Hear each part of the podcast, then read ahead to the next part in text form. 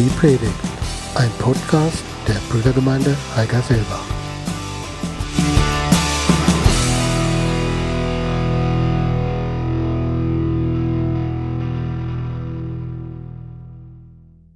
Die heutige Stunde wird etwas anders, als die man sonst vielleicht von mir gewohnt ist. Das wird heute keine Predigt in dem Sinne, sondern eher ein Vortrag. Und wie ich das am Sonntag schon angekündigt habe, möchten wir uns heute mit der Jungfrauengeburt beschäftigen. Und wir möchten heute der Frage nachgehen, wie historisch glaubwürdig ist eigentlich die Jungfrauengeburt? Also was haben wir als Gläubige eigentlich für Indizien, sagen zu können, die Jungfrauengeburt ist tatsächlich ein historisches Ereignis und welche theologische Bedeutung hat die Jungfrauengeburt für uns heute? Und wir haben heute ein straffes Programm vor uns. Ich möchte zunächst mit uns den biblischen Befund anschauen dann möchte ich mit uns mal die Einwände, die die Gegner bringen gegen die historische Glaubwürdigkeit der Jungfrauengeburt, mit uns mit denen auseinandersetzen. Dann möchten wir gucken, welche Argumente sprechen denn für die historische Glaubwürdigkeit. Und als letztes die theologische Bedeutung. Und weil dieses Thema an manchen Stellen etwas kompliziert ist, erfordert das heute unsere gesamte Aufmerksamkeit und Konzentration und ich bemühe mich so gut ich kann, alles gut zu erklären. Also wir kommen zum biblischen Befund. Und interessant ist zunächst einmal, nach der Auferstehung Jesu ist die Jungfrauengeburt das Thema in der Theologiegeschichte, das nach der Auferstehung Jesu am meisten diskutiert wurde. Und das ist vielen heute gar nicht so bewusst. Also wir sehen, das ist ein Thema, das die Christenheit oftmals beschäftigt hat und über das viel nachgedacht wurde. Und der biblische Befund zur Jungfrauengeburt, der ist relativ überschaubar. Die Jungfrauengeburt begegnet uns im Neuen Testament an lediglich explizit zwei Stellen. Das war's. In unserem Predigtext am Sonntag, Matthäus 1, 18 bis 25 und in Lukas 1, 26 bis 38. Und das Interessante ist, die Jungfrauengeburt begegnet uns in diesen beiden Texten in unterschiedlichen Erzählzusammenhängen. In Matthäus spricht man von der Jungfrauengeburt in dem Kontext, dass ein Engel dem Josef im Traum begegnet. Das haben wir am Sonntag gesehen. In Lukas aber begegnet ganz speziell der Engel Gabriel der Maria, aber nicht in einem Traum, sondern sozusagen am helllichten Tag. Trotzdem haben diese beiden Texte sehr viel Gemeinsamkeiten und beide betonen eindeutig, dass Jesus durch ein Wunder des Heiligen Geistes von Maria empfangen und geboren wurde. Und beide Texte betonen eindeutig, dass Maria und Josef verlobt sind. Was das heißt, haben wir am Sonntag gesehen. Beide sagen eindeutig, Maria ist Jungfrau, als sie diese Nachricht bekommt und Jesus empfängt. Beide sagen, Maria und Josef hatten keinen Geschlechtsverkehr zum Zeitpunkt der Empfängnis und bis zur Geburt Jesu. Beide nennen uns, dass die Mitteilung durch einen Engel geschehen ist. Beide sagen, Maria hat eindeutig durch den Heiligen Geist Jesus empfangen und beide sagen, dass sie einen Sohn gebären wird. Das heißt, hier haben wir deutlich, die biblischen Autoren sehen die Jungfrauengeburt eindeutig als ein historisches Ereignis. Und das ist jetzt für uns nichts Neues, aber leider muss man sagen, muss man das heutzutage selbst manchmal unter Gläubigen betonen, denn ich habe es selbst erlebt in einer Diskussion, dass jemand sagt, er ist gläubiger Christ, aber die Bibel hat ja gar nicht den Anspruch, dass sie historisch ist. Es ist doch gar nicht so wichtig, dass das auch tatsächlich historisch so passiert ist, solange die Bibel uns gute Werte mitgibt, gute Botschaften fürs Leben. Aber hieran sehen wir, und da komme ich am Schluss nochmal darauf zurück, warum das so wichtig ist, die Bibel versteht die Jungfrauengeburt schon mal eindeutig als ein tatsächliches Ereignis, das in Raum und Zeit geschehen ist. Und obwohl dieser biblische Befund eigentlich so klar ist, gab es immer wieder Einwände gegen diese Aussagen der Bibel. Und mit diesen Einwänden möchten wir uns jetzt beschäftigen. Und bevor wir das tun, möchte ich uns einen ganz, ganz groben und ganz verkürzten Blick, Überblick über die Theologiegeschichte geben, damit wir eben verstehen, woher kommen diese Einwände und warum wurden gerade solche Einwände gebracht. In den ersten 500 Jahren nach der Himmelfahrt Christi, also vom Jahr, sagen wir mal 35 bis 500, spricht man von der Zeit der alten Kirche. Und diese Zeit, die ersten 500 Jahre der Gemeinde Jesu, die ist geprägt davon, wie das Christentum sich verbreitet hat. Und diese Zeit ist besonders davon geprägt, dass die junge Gemeinde erstmal natürlich die grundlegenden Lehren nochmal klären musste. Und deshalb die, sind diese ersten 500 Jahre von vielen Diskussionen geprägt, von vielen Synoden, wo man sich getroffen hat, um Lehren zu besprechen, die verbindlich sind für alle Gläubigen. Und eine dieser Lehren war auch die Jungfrauengeburt. Und nach diesen 500 Jahren kann man sagen, waren die grundlegendsten biblischen Lehren für die Kirche weltweit festgelegt. Natürlich kam es, auch zur Spaltung mit der römisch-katholischen Kirche, das wissen wir. Aber man kann sagen, die waren danach fest. Danach kommt das Mittelalter, ungefähr vom Jahr 500 bis 1500. Und im Mittelalter wird es um die Lehrfragen recht still, weil die ja schon so groß, zum großen Teil geklärt waren. Und deshalb, deshalb wird es auch um die Jungfrauengeburt still. Im Mittelalter kommen weder Einwände noch großartige Bestätigungen oder Auseinandersetzungen mit dem Thema Jungfrauengeburt. Fragen, die im Mittelalter wichtig waren, sind eher politische Fragen. Wer hat mehr Macht, der König oder der Papst? Und das kennen wir alle von Martin Luther. Und jetzt kommt die entscheidende Phase. Ab dem 16. Jahrhundert, ab der Neuzeit, wird durch das neue Weltbild, das auftritt und der neue Zeitgeist, wird die Autorität und auch die historische Autorität der Bibel massiv in Frage gestellt. Und das finden wir ganz, ganz verstärkt. Das merken wir bis heute, diese Auswirkungen, ab dem 19. Jahrhundert. Und die Einwände, mit denen wir uns jetzt beschäftigen, kommen genau aus dieser Zeit weil die biblische Wahrheit und die Autorität der Bibel ab dieser Zeit massiv in Frage gestellt wurde. Da hat das massiv angefangen. Warum das so ist, das sehen wir an unserem ersten Einwand.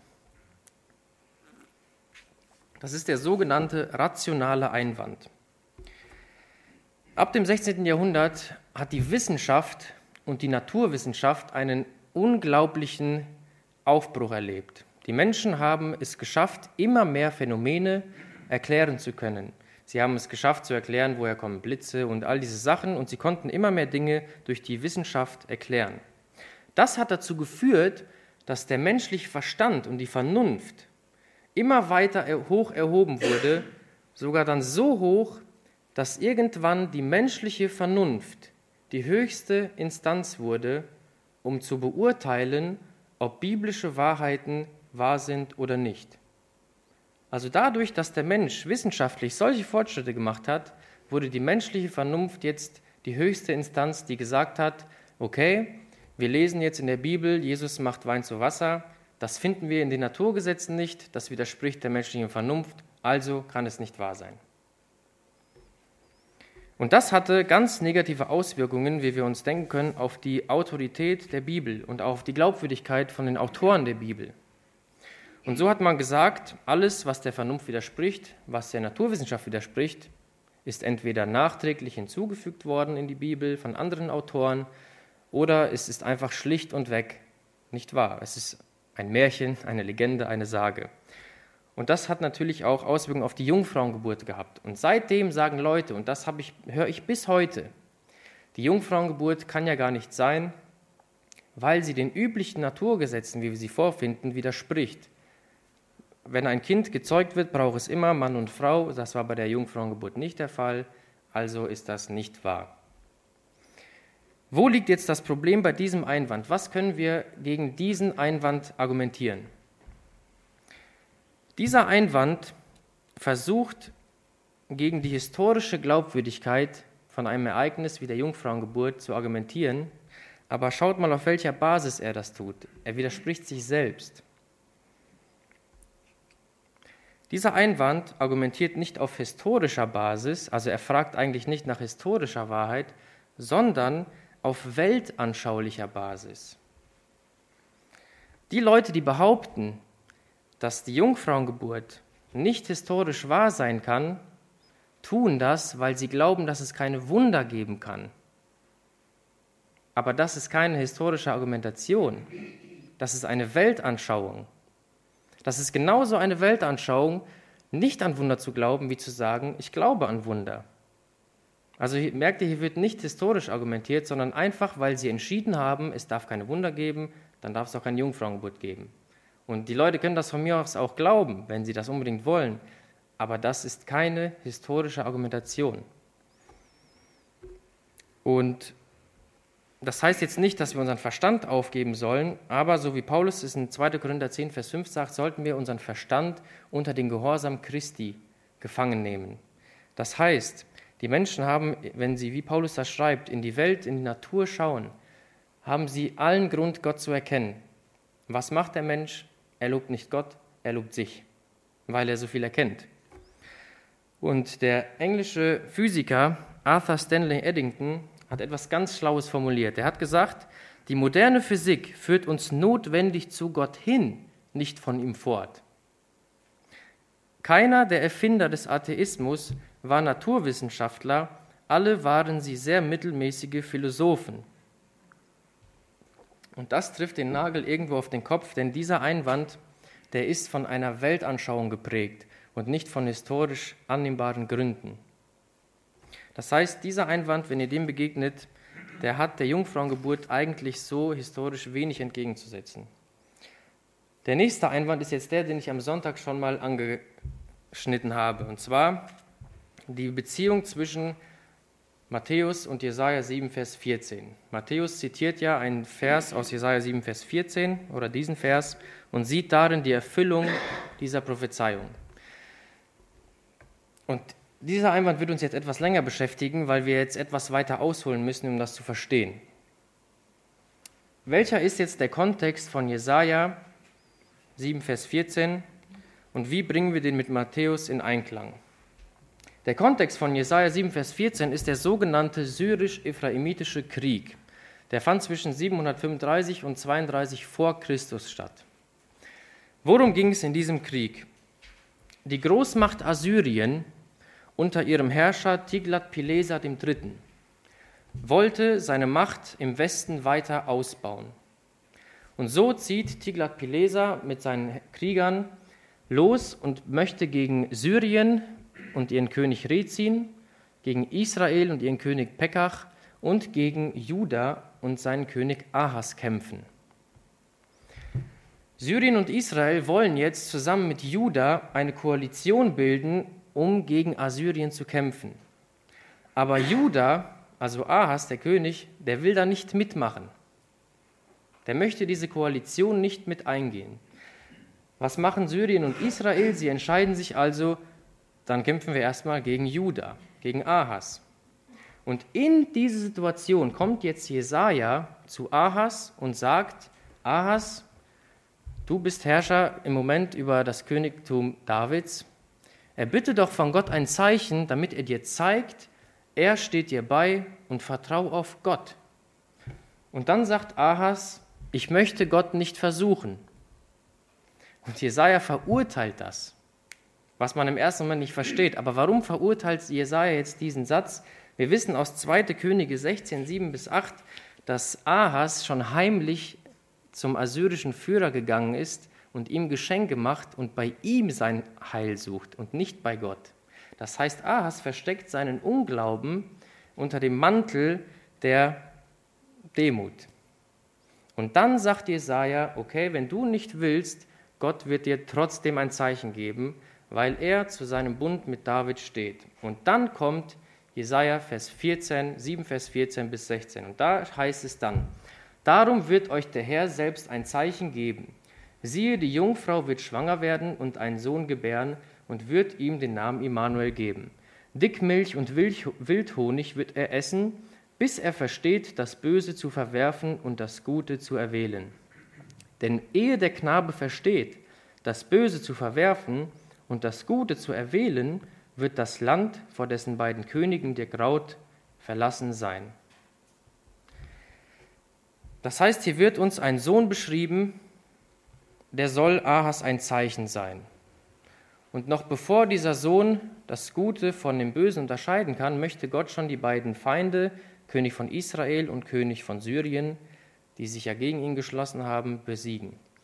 Das Problem ist jetzt, dass wir in Jesaja nicht nur eine Sohnesbeschreibung haben, sondern drei.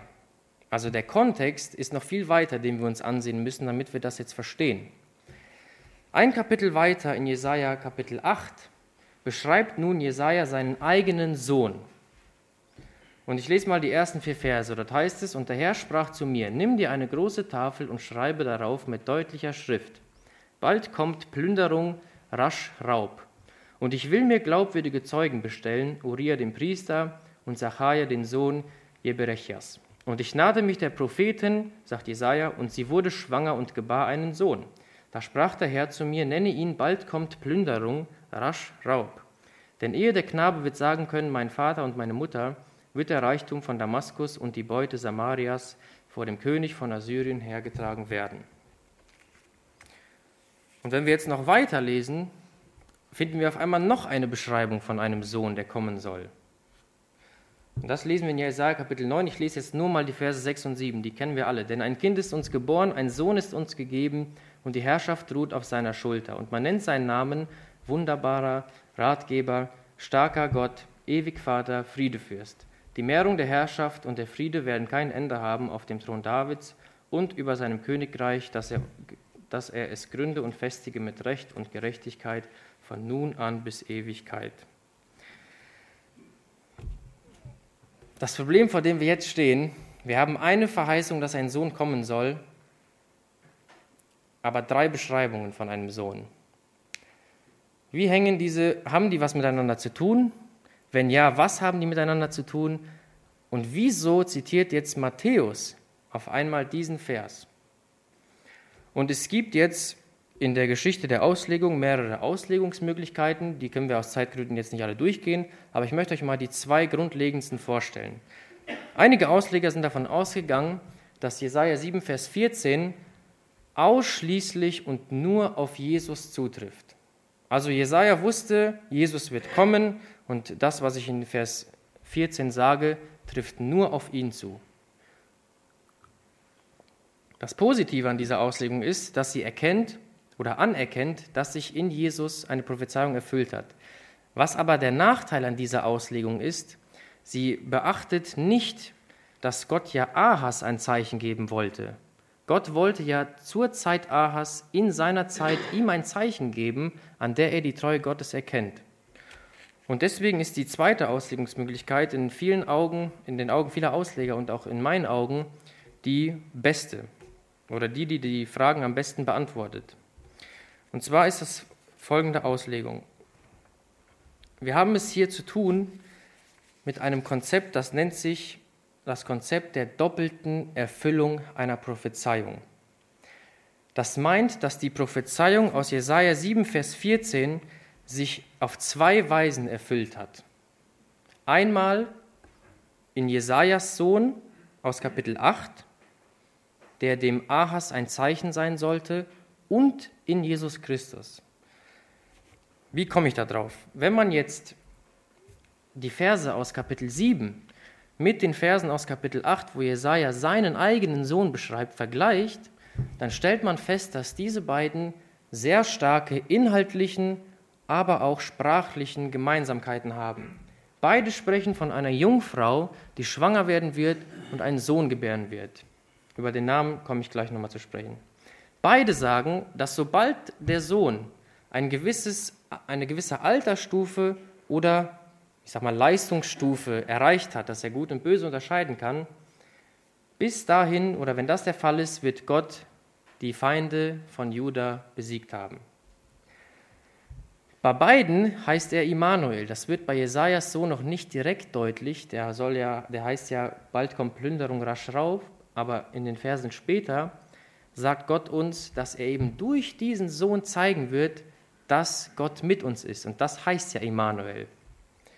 Und beide sagen, dass dieser Sohn, von dem die Rede ist, ein Zeichen Gottes sein wird für Israel. Und Jesaja sagt in Kapitel 8, Vers 18, das sehen wir unten rechts, dass Jesaja selber und seine Söhne ein Zeichen von Gott sind für Israel.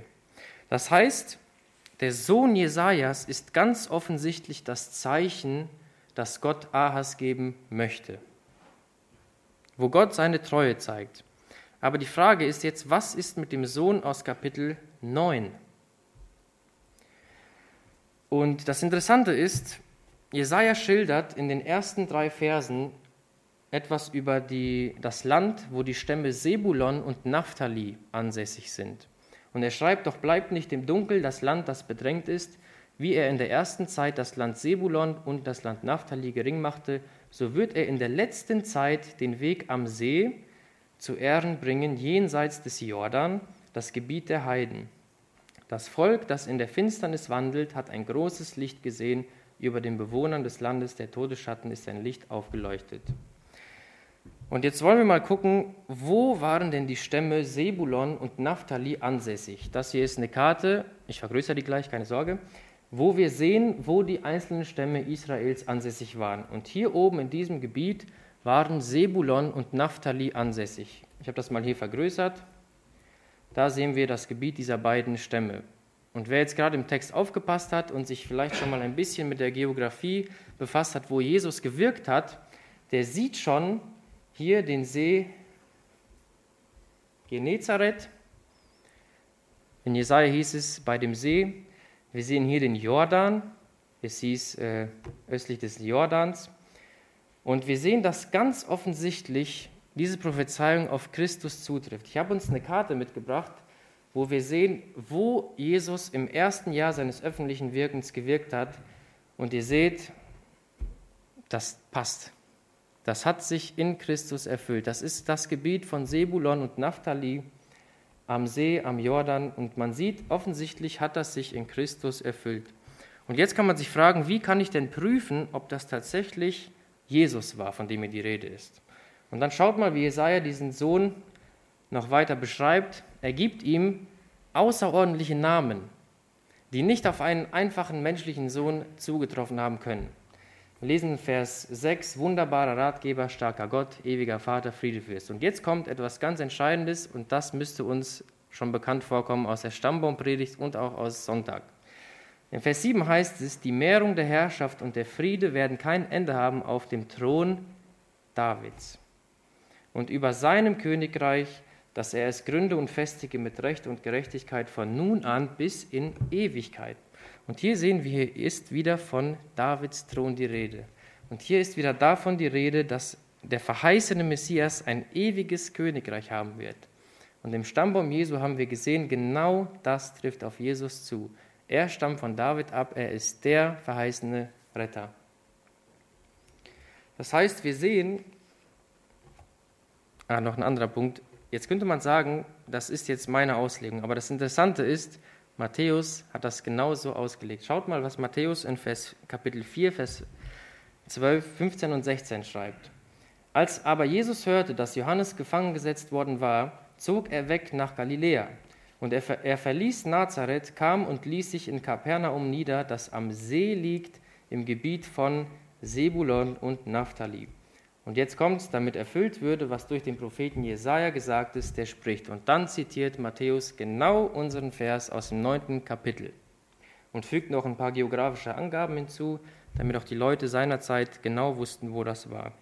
Das heißt, wir sehen, dass Jesaja 7, Vers 14 sich auf doppelte Weise erfüllt. Einmal im Sohn von Jesaja, der das Zeichen für Ahas war denn zur, zum Zeitpunkt der Ankündigung dieser Prophezeiung war Jesajas Frau ja auch Jungfrau. Und es, es erfüllt sich in einer viel größeren und, ich sag mal, prächtigeren Art und Weise in Jesus Christus, der der Sohn ist aus Kapitel 9.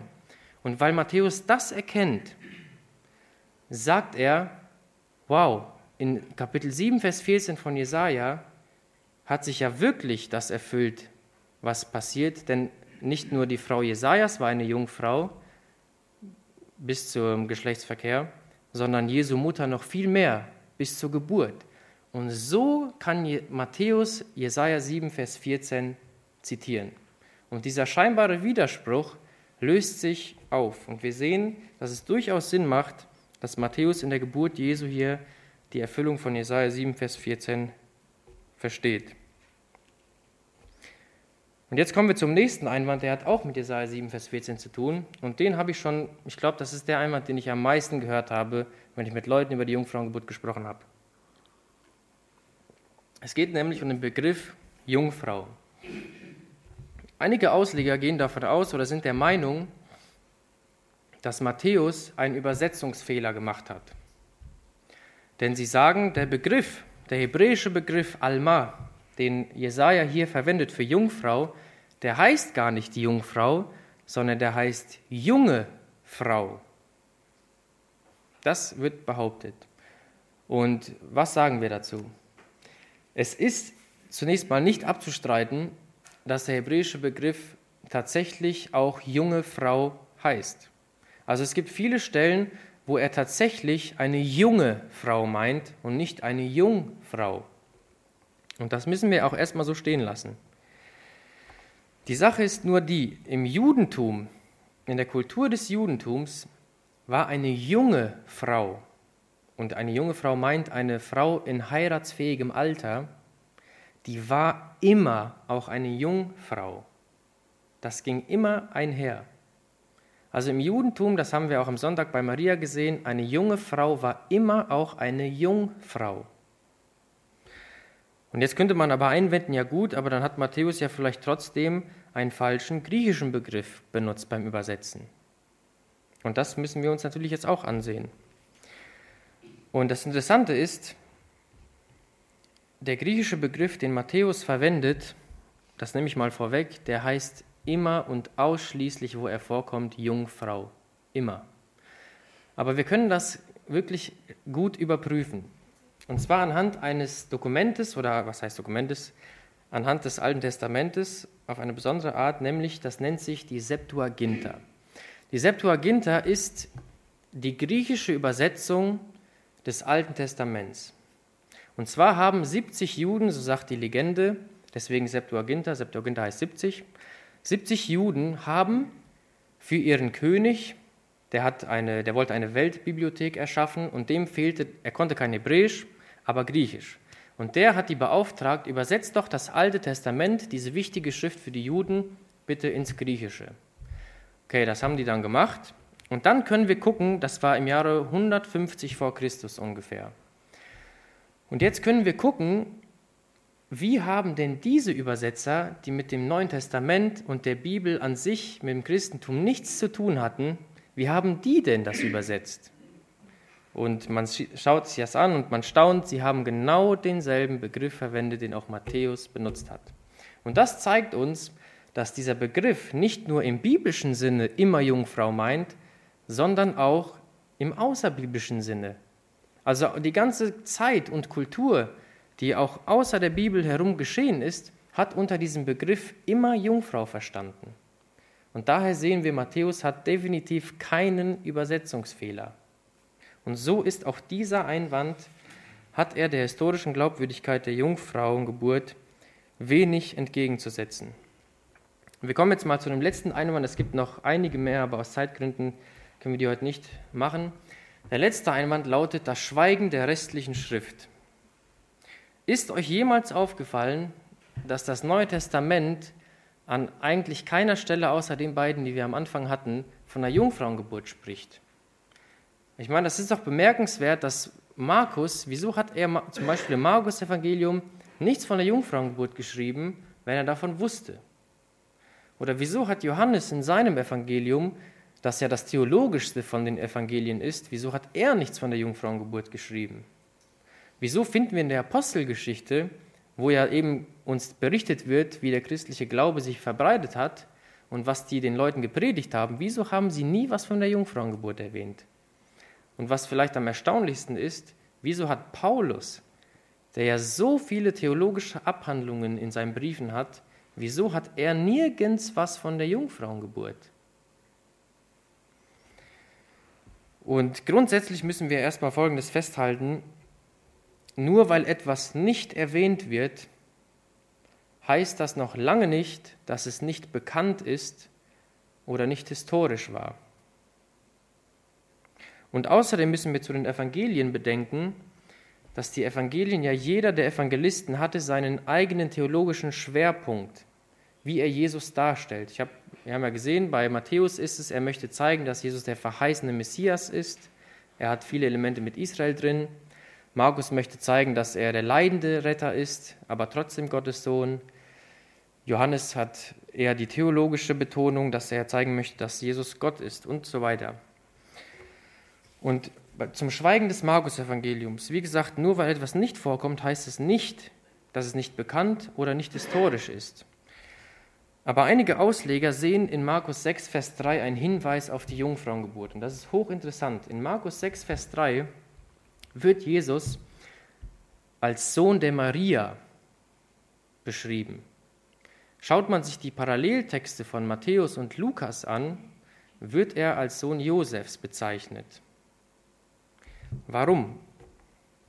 Erstaunlicherweise ist das noch bemerkenswerter, wenn man sich vergegenwärtigt, dass in der damaligen Zeit ein Mann über seinen Vater identifiziert und zugeordnet wurde. Ein Mann wurde nur über seine Mutter identifiziert oder zugeordnet, wenn die Vaterschaft unsicher oder unbekannt war. Wir sehen, Markus versucht förmlich zu vermeiden, dass er es ihm quasi rausrutscht oder dass er sagt aus Versehen, sage ich mal, dass Josef der Vater von Jesus ist. Also er versucht förmlich zu vermeiden, zu schreiben, dass Jesus der Sohn von Josef ist. Warum? Weil er ja nichts von der Geburt Jesu berichtet. Im Markus Evangelium finden wir ja am Anfang gar nichts von der Geburt Jesu. Und deswegen macht, scheint er die Jungfrauengeburt quasi implizit in seinem Evangelium doch weiter zu sagen. Ja, auch im Lukas-Evangelium wird Jesus der Sohn Josefs genannt, aber das ist ja auch logisch, weil auch Lukas über die Geburt Jesu und die Jungfrauengeburt berichtet. Außerdem kennt das Markus-Evangelium Jesus als Sohn Gottes, das steht außer Frage, und im Markus-Evangelium taucht Jesus auch als einer auf, der eine sehr, sehr enge Verbindung zu Gott, seinem Vater hat. Und das spricht auch dafür, dass die Jungfrauengeburt zumindest mal implizit im Markus-Evangelium vorhanden ist. Das Johannesevangelium. Hier ist das Ganze ähnlich wie bei Markus, nur weil etwas nicht vorkommt, heißt es nicht, dass es nicht historisch oder nicht bekannt war. Und wir müssen auch hier sagen, Johannes hat ja gar keinen, er berichtet ja auch nicht von der Geburtsgeschichte. Er hat zwar einen Prolog, also wo er von dem Wort spricht, wo er sagt, dass Jesus Gott ist, dass Jesus Schöpfer ist, dass er das Licht der Welt ist, dass er ewig existiert. Aber dieser Prolog ist eher theologisch orientiert und nicht historisch. Denn du kannst ja, wenn du über die ewige Existenz Gottes sprichst, nicht unser historisches Maß anlegen.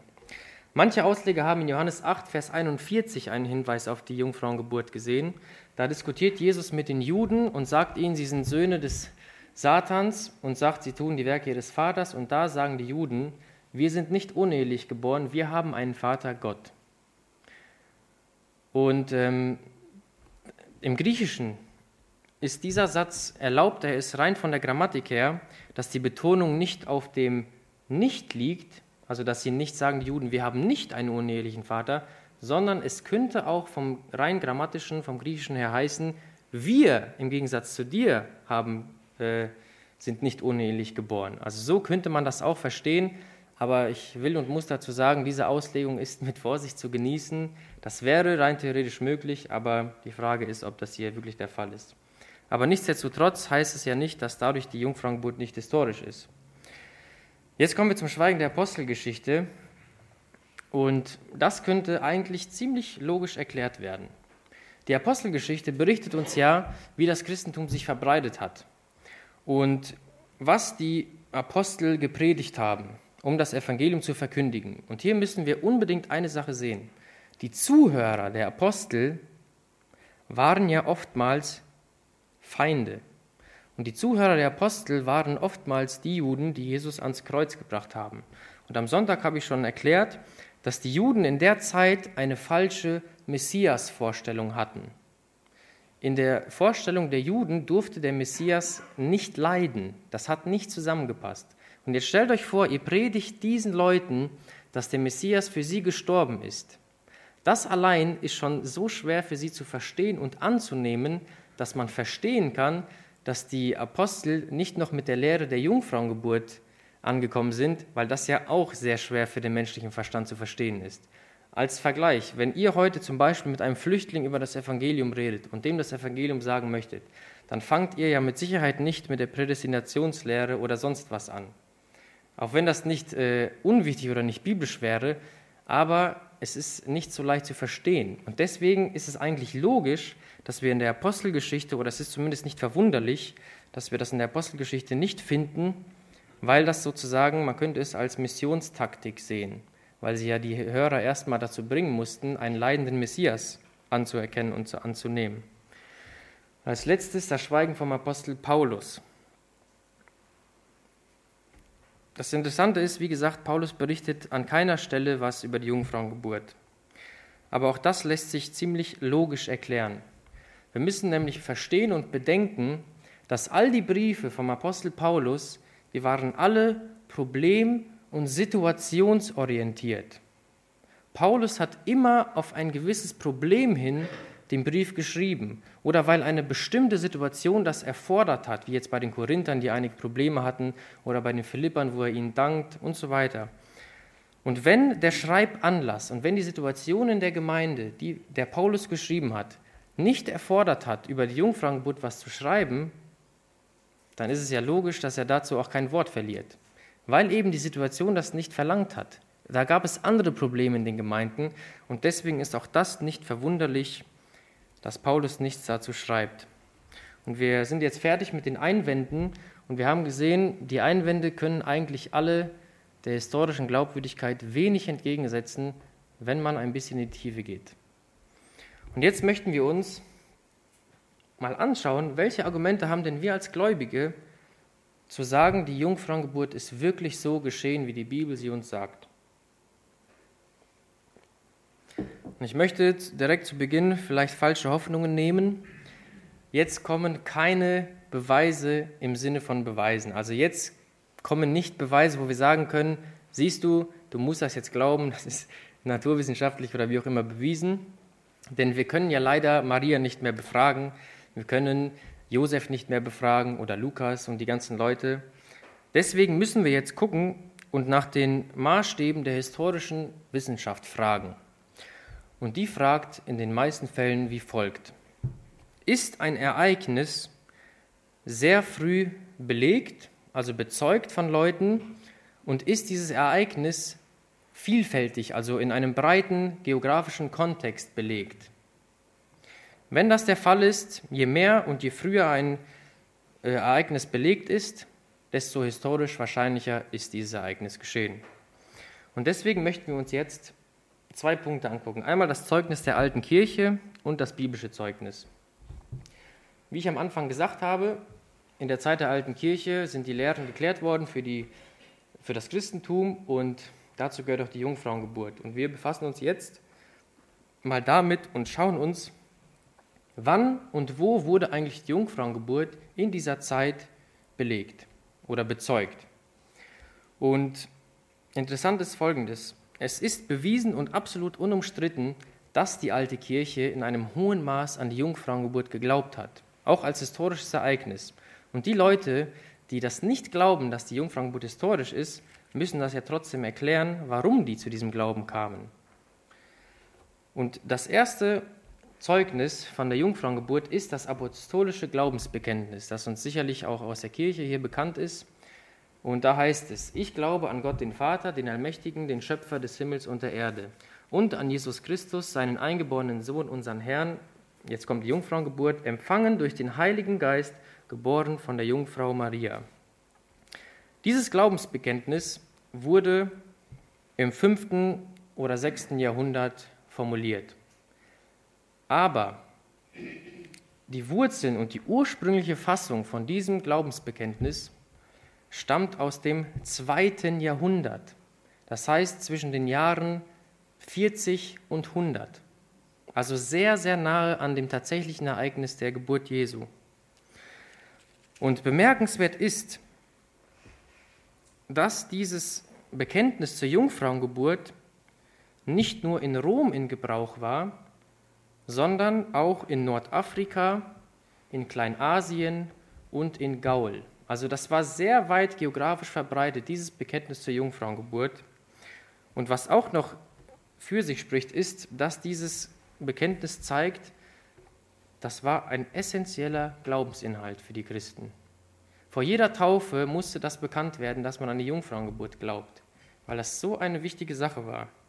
Und wir sehen, dass die Jungfrauengeburt hier schon äußerst früh bezeugt ist und sicher bezeugt ist. Nächste das nächste altkirchliche Zeugnis stammt von Ignatius von Antiochien. Ignatius war Bischof von Antiochien und er ist spätestens 117 nach Christus als Märtyrer gestorben. Spätestens. Und er hat jetzt sieben Briefe an die Gemeinden in Kleinasien verfasst und in diesen Briefen finden wir einen Einblick, was so die theologischen Schwerpunkte und wichtigsten Glaubensinhalte des Christentums zu der Zeit waren. Und Ignatius schreibt auch gegen Irrlehrer, die behauptet haben, Jesus sei überhaupt nicht leiblich erschienen, sondern nur geistlich oder auf andere Arten. Und Ignatius schreibt folgendes: Einer, also Christus, ist der Arzt, fleischlich sowohl als geistig, geboren und ungeboren, im Fleische wandelnd ein Gott, im Tode wahrhaftiges Leben, sowohl aus Maria als aus Gott. Und dann schreibt er weiter: Denn unser Gott, Jesus der Christus, wurde von Maria empfangen nach dem Heilsplan Gottes zwar aus dem Samen Davids, aber vom Heiligen Geiste, und es blieb dem Fürsten dieser Welt verborgen, die Jungfrauschaft Marias und ihr Gebären, den Sohn Gottes und so weiter zu begreifen. Und dann sagt er, Jesus ist wahrhaft geboren aus der Jungfrau. Also auch er sieht die Jungfrauengeburt als eindeutiges Dogma der christlichen Kirche. Und hier wird deutlich, dass spätestens 117 nach Christus der Glaube an die Jungfrauengeburt bezeugt ist. Und interessant ist, Ignatius war nicht irgendjemand, der neu zum Glauben gekommen ist, sondern er war der Bischof von der Mutterkirche des gesamten Heidenchristentums. Und auch das Glaubensbekenntnis, was wir davor gesehen haben, nimmt keine neue Lehre auf. Das heißt, die Lehre der Jungfrauengeburt muss noch früher schon unter den Christen geglaubt worden sein. Und hieran sehen wir einfach, dass das schon sehr, sehr, sehr früh und sehr, sehr weit belegt ist und bezeugt ist. Und das spricht ganz, ganz stark dafür, dass die Jungfrauengeburt tatsächlich historisch geschehen ist. Und jetzt möchten wir uns noch das biblische Zeugnis angucken, wovon ich am Anfang sprach. Man kann sich ja die Frage stellen, ja gut, die Bibel scheint das eindeutig zu sagen, aber ist das Neue Testament überhaupt glaubwürdig historisch? Haben wir überhaupt Gründe zu sagen, okay, das Neue Testament ist historisch glaubwürdig. Und da möchte ich uns eine ganz interessante Sache zeigen. Die Evangelien wurden ungefähr 40 bis 60 Jahre nach der Himmelfahrt Christi verfasst. Und die Paulusbriefe wurden sogar schon, wie der erste Thessalonicher, zwischen 15 und 25 nach der Kreuzigung Jesu verfasst, also sehr, sehr, sehr früh. Was bedeutet das? Das bedeutet, dass in der Zeit, in der die neutestamentlichen Schriften im Umlauf waren, noch Augenzeugen lebten. Und das bezeugen ja die Autoren des Neuen Testaments eindeutig. Lukas sagt äh, ganz am Anfang in den ersten vier Versen, das, was ich dir schreibe oder euch schreibe, das ist wahr und ich habe Augenzeugen befragt. Oder Paulus sagt, der Auferstandene ist 500 Augenzeugen auf einmal erschienen. Oder warum macht Markus diese genaue Angabe, wo er schreibt, dass derjenige, der Jesus geholfen hat, das Kreuz zu tragen, Simon von Kyrene ist und der Vater von Alexander und Rufus? Warum so genaue Angaben? Damit die Leute damals das prüfen konnten. Markus sagt nichts anderes. Ihr könnt Simon, Alexander und Rufus fragen, ob es wirklich so war. Geht hin und fragt sie. Die Augenzeugen leben noch. Und wenn die Augenzeugen dem widersprochen hätten, was die Autoren des Neuen Testaments geschrieben haben, dann wäre das sofort aufgeflogen. Dann hätte das Christentum sich nicht so verbreiten können. Und man muss bedenken, die Briefe von Paulus und die Evangelien wurden öffentlich in den Gemeinden verlesen. Und wenn da einer saß, der Augenzeuge war, der hätte dem sofort widersprochen. Aber davon finden wir nirgends auch nur einen Satz. Und das ist nur ein Hinweis, wo wir sagen können, ja, wir können dem Neuen Testament wirklich trauen. Wir ziehen ein Zwischenfazit. Wir haben gesehen, die Bibel versteht die Jungfrauengeburt eindeutig als historisches Ereignis. Warum ist das wichtig? Ich hatte in Facebook eine Diskussion mit einem, der behauptet, er ist gläubig. Er ist wiedergeboren. Und er hat gesagt, es ist doch so egal, ob die Bibel historisch ist oder nicht. Ist doch egal. Hauptsache, sie gibt uns gute Sachen mit auf den Weg und so weiter. Ein Wiedergeborener, wie er sagt, Christ. Und das will ich hier nicht in Frage stellen, keineswegs. Nur damit daran sieht man, diese Lehre ist sogar schon in unsere Kreise gelangt. Was für Auswirkungen hat das, wenn man sagt, dass die Bibel nicht historisch verstanden werden will.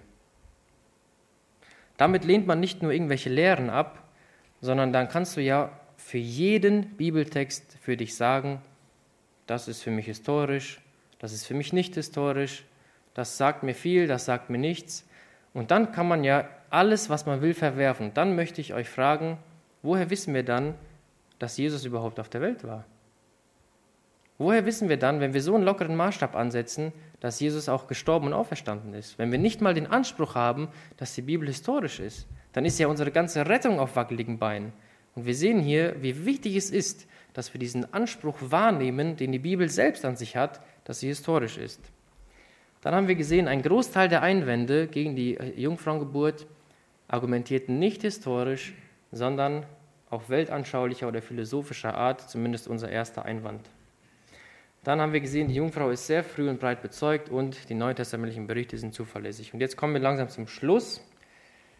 Wir atmen nochmal einmal durch und kommen jetzt zum Schluss und fragen uns, was für eine theologische Bedeutung, nachdem wir gesehen haben, wir können davon ausgehen, es ist tatsächlich so passiert, wie die Bibel es schildert. Was für eine theologische Bedeutung hat denn die Jungfrauengeburt für uns heute? Und zuallererst sollte man betonen, eigentlich sollte für uns als Gläubige die Tatsache, dass die Bibel an zwei Stellen von der Jungfrauengeburt spricht, schon Grund genug sein, dass wir das auch glauben.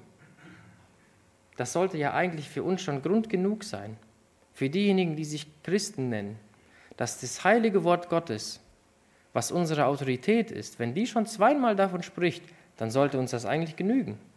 Und wenn du diese Lehre dann trotzdem nicht glaubst, dann zeigst du damit eigentlich nur, dass du die Autorität der Bibel in Frage stellst. Also eigentlich sollte uns das schon reichen, aber wir möchten trotzdem mal gucken, welche Dinge lehrt uns die Jungfrauengeburt. Als erstes sehen wir, dass die Jungfrauengeburt uns daran erinnert, dass unsere Errettung übernatürlich und nicht aus uns heraus ist.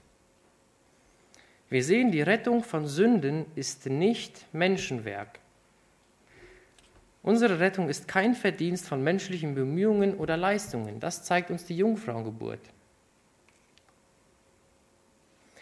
Und so erinnert uns die Jungfrauengeburt unzweideutig daran, dass das Heil nicht aus menschlichen Bemühungen kommen kann. Denn Gott war es, der seinen Retter in Maria, ich sag mal, eingepflanzt hat.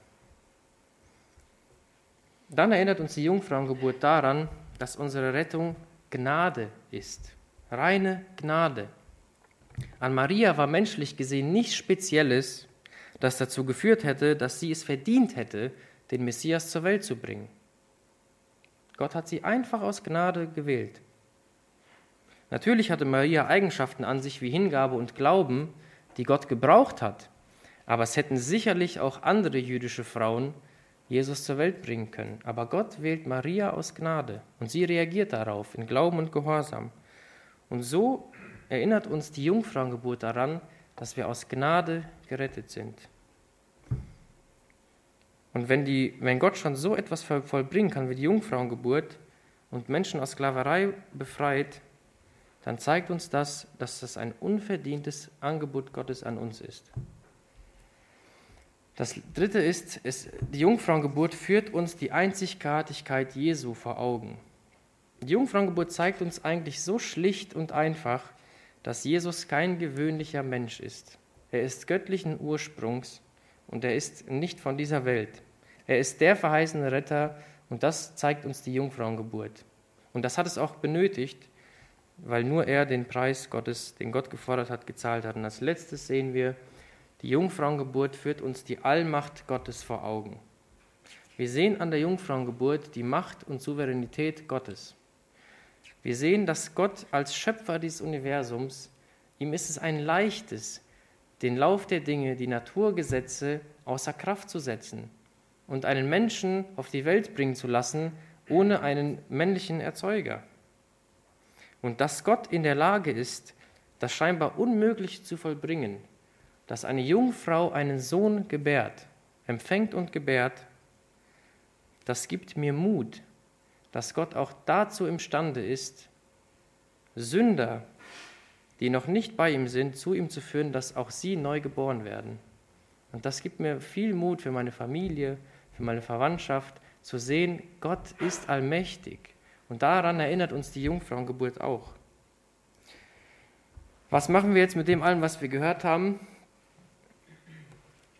Ich denke, wir sehen hieran, dass wir Christen uns vor den Einwänden, die uns so entgegenkommen, nicht zu verstecken brauchen.